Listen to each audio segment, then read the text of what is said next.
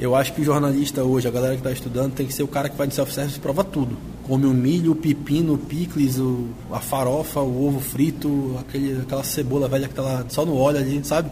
Porque a gente precisa conhecer tudo, a gente precisa explorar tudo, porque hoje, cara, esse tudo é uma coisa só. Romulo Araújo apresenta Comunicação, Mercado e Academia.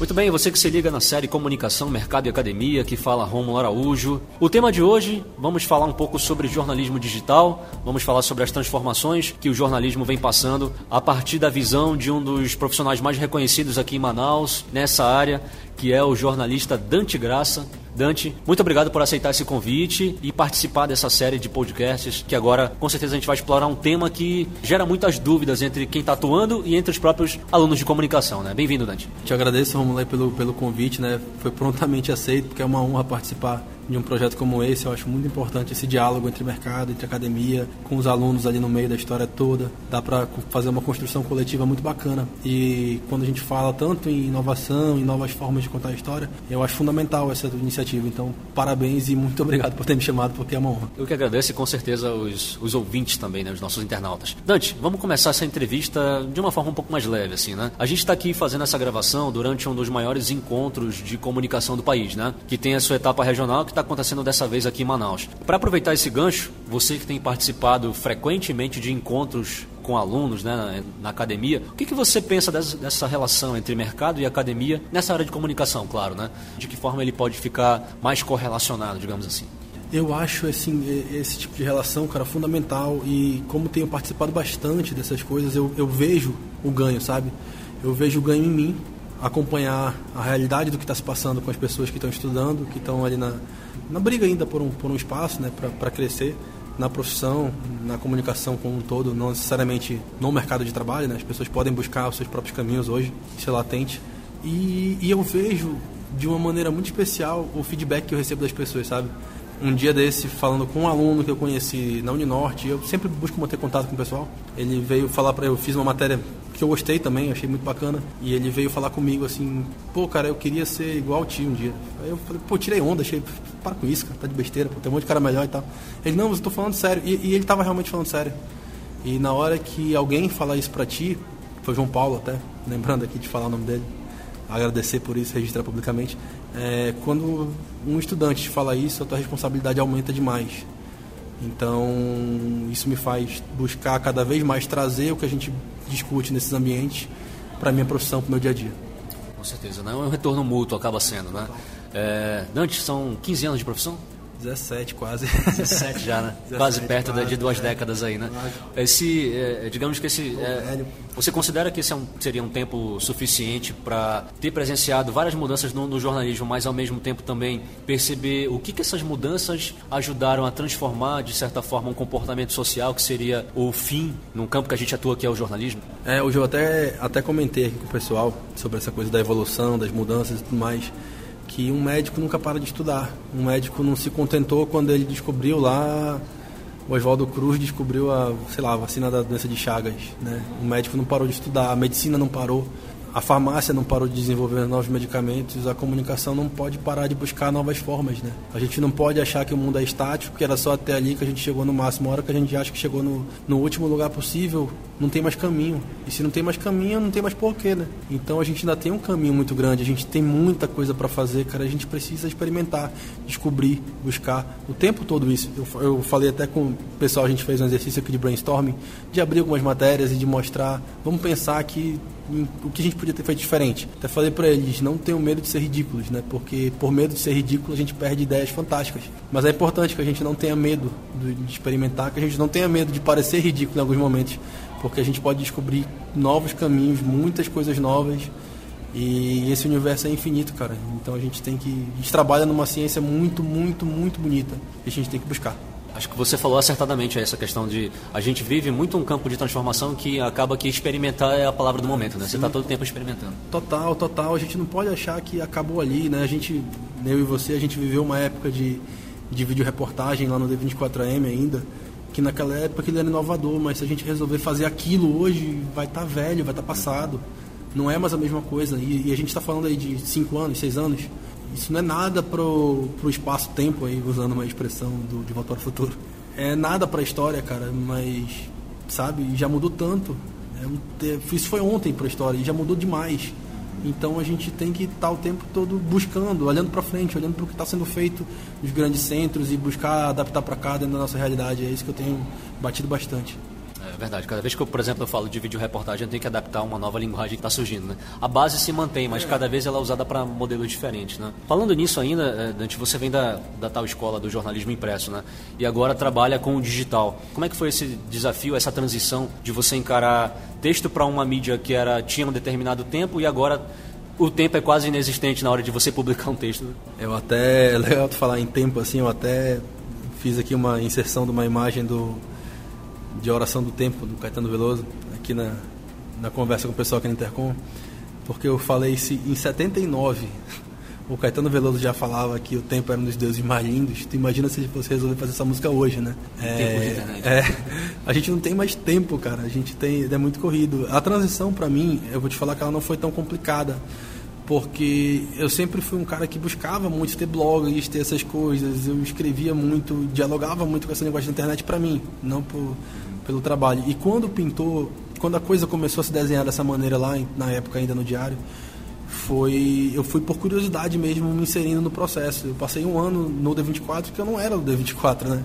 Eu era só do diário e eu já me metia no processo.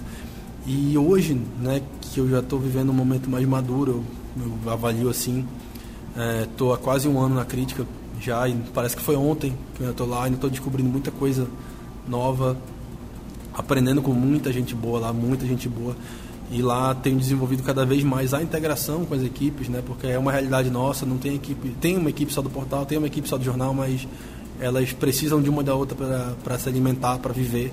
Mas é uma relação de dependência mesmo, sabe? Que a gente precisa muito um do outro e aprende muito, dialoga muito e cada um tem suas suas particularidades. O, o impresso nunca vai ter o tempo do online mas eu acho que o online, por exemplo, nunca vai ter a magia de uma capa do impresso, por exemplo, entendeu? E a, a linguagem do online, ela pode ser usada numa capa brilhante do impresso, entendeu? Então a gente está vivendo aí um tempo muito, muito doido de descobertas, cara. E Os dois acabam se dialogando muito, na verdade. Muito, muito. A gente não pode se fechar para as descobertas, cara, porque perde a graça da, da vida, né? Isso para a vida, muito menos para a comunicação, a gente não pode. É verdade. Ainda falando em jornalismo impresso, é, tem muita gente que continua anunciando a, morte do jornalismo impresso. Né? Acho que essa é uma grande polêmica, uma grande tônica do, do nosso mercado hoje. Você que está numa redação que trabalha tanto com jornal impresso quanto com online, como é que você encara esse, essa dualidade lá? Né? Os, os repórteres do impresso e do online se enxergam trabalhando para as duas mídias de forma igual? Eu vou, como eu tô meio musical hoje, eu vou, eu vou até brincar, eu vou mandar um não deixa o samba morrer, não deixa o samba acabar, né? O samba não morreu, vieram vários ritmos, eu acho que o impresso não morre. Eu acho que o impresso não morre, tem muita coisa muito forte nele, sabe? Que o online não vai te permitir, não por ser melhor, por ser pior, mas por serem linguagens, produtos diferentes, apesar de serem notícia. Né? E na nossa realidade, eu acho que todo mundo, a gente tem uma, uma redação bem unida. Eu acho que todo mundo se sente um, um pouco parte daquilo. Eu dou ideia para o jornal, o pessoal do jornal me dá ideia, a gente bate bola ali. Como é que a gente vai trabalhar isso no portal? Como é que a gente vai trabalhar isso aqui no impresso? Como é que a gente vai trazer isso daqui que tá esse vídeo aqui? A crítica hoje tem um, um aplicativo, a crítica digital, que o PDF que vai lá na crítica digital, ele vai com o vídeo do portal, ele vai com uma galeria de fotos do portal. Então a gente vem buscando esse diálogo, sabe? A gente pode até não estar fazendo da maneira plena, pode não estar 100% certo, mas quando você está tentando acertar, é mais fácil você acertar do que quando você nem tenta, né? Há um experimento ali. Há um né? experimento, há uma busca. Só vai saber assim. É, a gente só vai saber assim, a gente vai e a gente vai chegar lá. Eu tenho muita confiança, é uma equipe muito boa, cara, muita gente querendo isso, que entende a necessidade disso, sabe?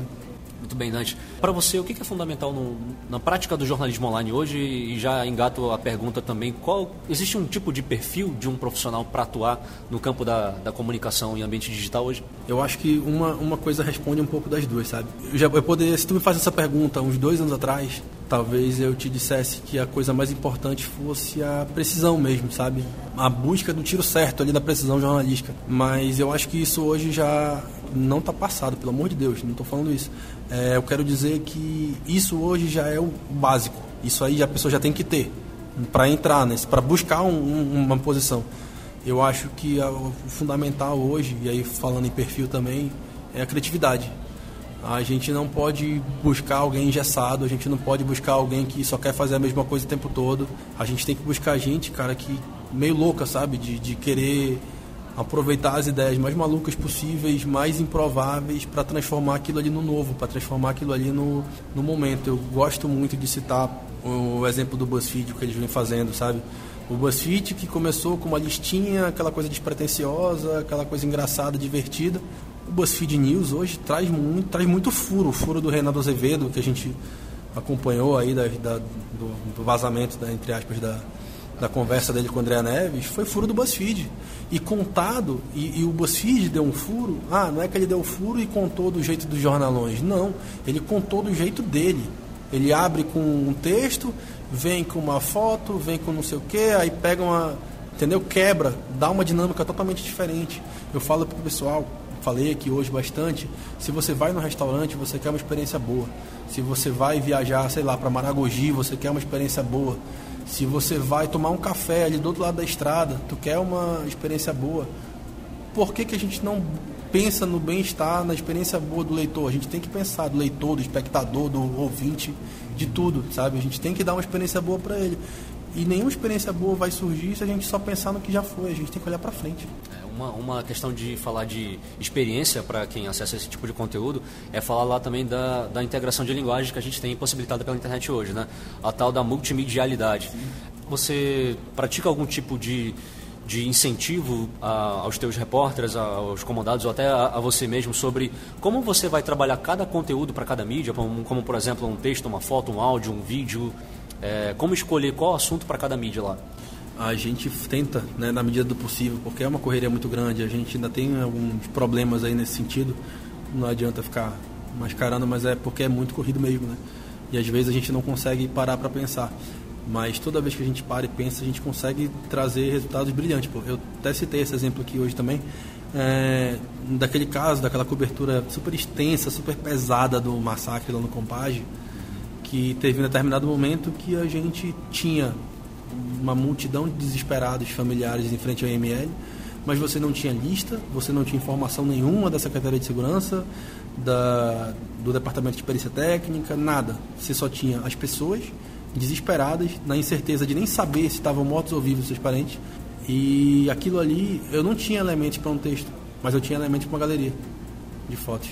Aquela galeria já dizia demais, sem se ela não tivesse uma linha escrita, porque na verdade era isso que as pessoas tinham ali, era o nada, era só o desespero, né? E aquilo ali falou muito, e aquilo ali rendeu muito. Não, não era uma coisa que a gente costuma fazer sempre, mas a gente tem que buscar mais. Né? A gente tem que buscar mais os, os, as potencialidades que a gente tem, sabe?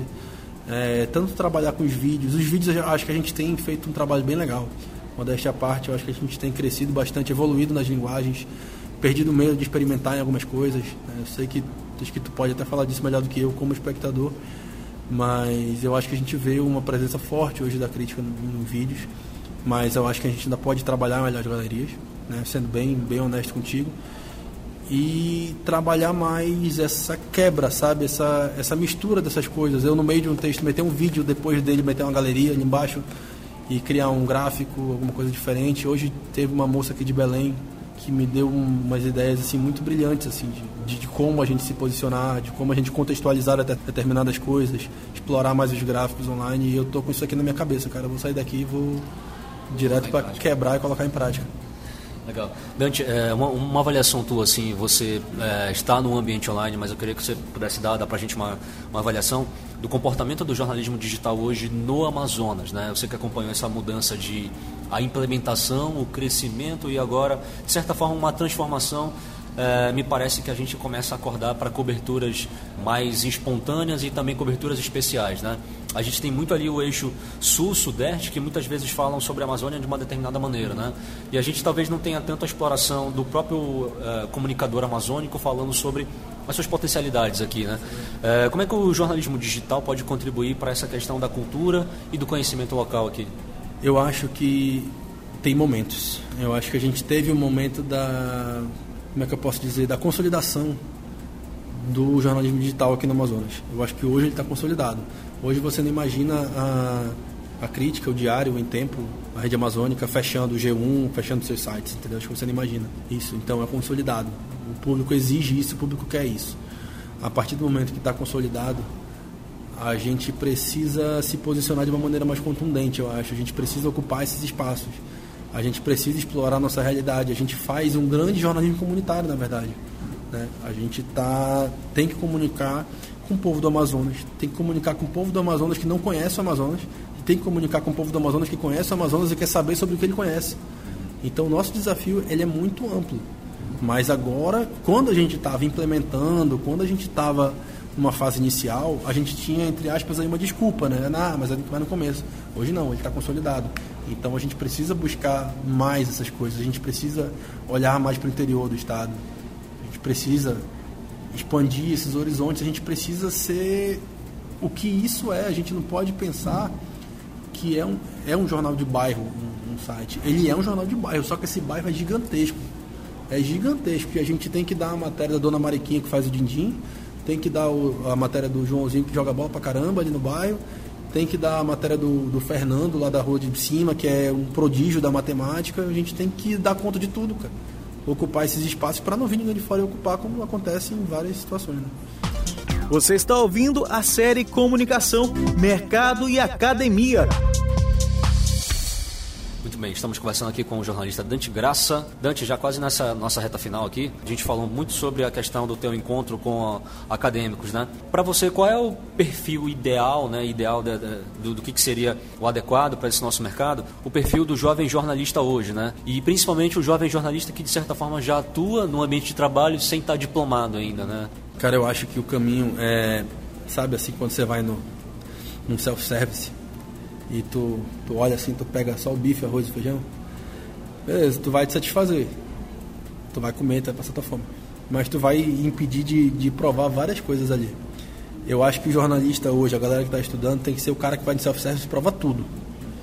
Come o milho, o pepino, o picles, o, a farofa, o ovo frito, aquele, aquela cebola velha que tá só no óleo ali, sabe? Porque a gente precisa conhecer tudo, a gente precisa explorar tudo, porque hoje, cara, esse tudo é uma coisa só. Essas várias coisas são uma coisa só. Eu, quando eu entrei no, no jornalismo, eu não queria fazer TV de jeito nenhum. Hoje isso me faz falta. Essa minha aversão à TV lá atrás, ela me faz um pouco de falta, porque eu, eu entendo muito, assim, muito não, mas eu entendo o que eu preciso entender para a linguagem das coisas, né? Mas eu tenho dificuldade para editar até hoje, né? É, então, assim, na minha formação, se eu tivesse investido em tudo antes de, de escolher, de repente, o caminho que eu queria seguir, eu seria hoje um profissional mais completo.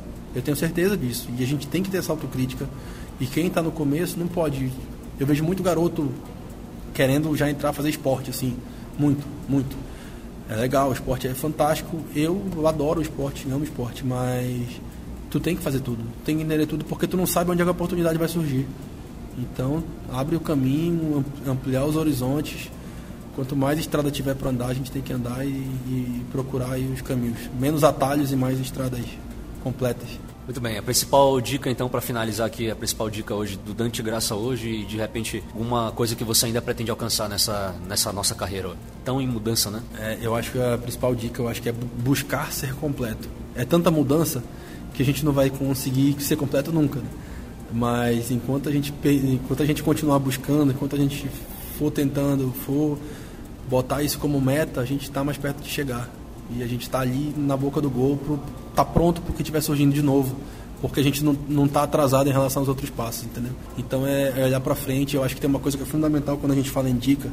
Não dá para conceber mais alguém entrando numa faculdade de comunicação hoje sem se dedicar ao estudo da língua inglesa, porque é onde está os grandes conteúdos, os grandes cursos online gratuitos que as pessoas deixam de fazer por, por uma barreira linguística, né?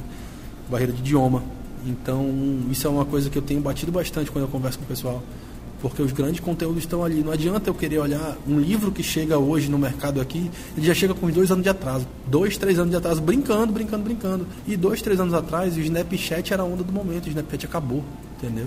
Então, o tempo é muito inexistente, como a gente falou mais cedo. Então, a gente tem que estar o mais perto possível do que está atualizado. Então, é, acho que o inglês é fundamental para isso. Dante, muito obrigado pela participação aqui nesse breve momento radiofônico na, na, internet, né? Espero contar com você em uma próxima, de repente um debate, alguma coisa assim. Obrigado mais uma vez pela participação. Estou dentro sempre e acessem, por favor, a crítica.com que eu preciso pagar minhas contas. Valeu, gente. Obrigado. Muito bem, esse foi o jornalista Dante Graça aqui na série Comunicação, Mercado e Academia. Eu, Romulo Araújo, fico por aqui. Muito obrigado e até a próxima. RomuloAraújo.com.br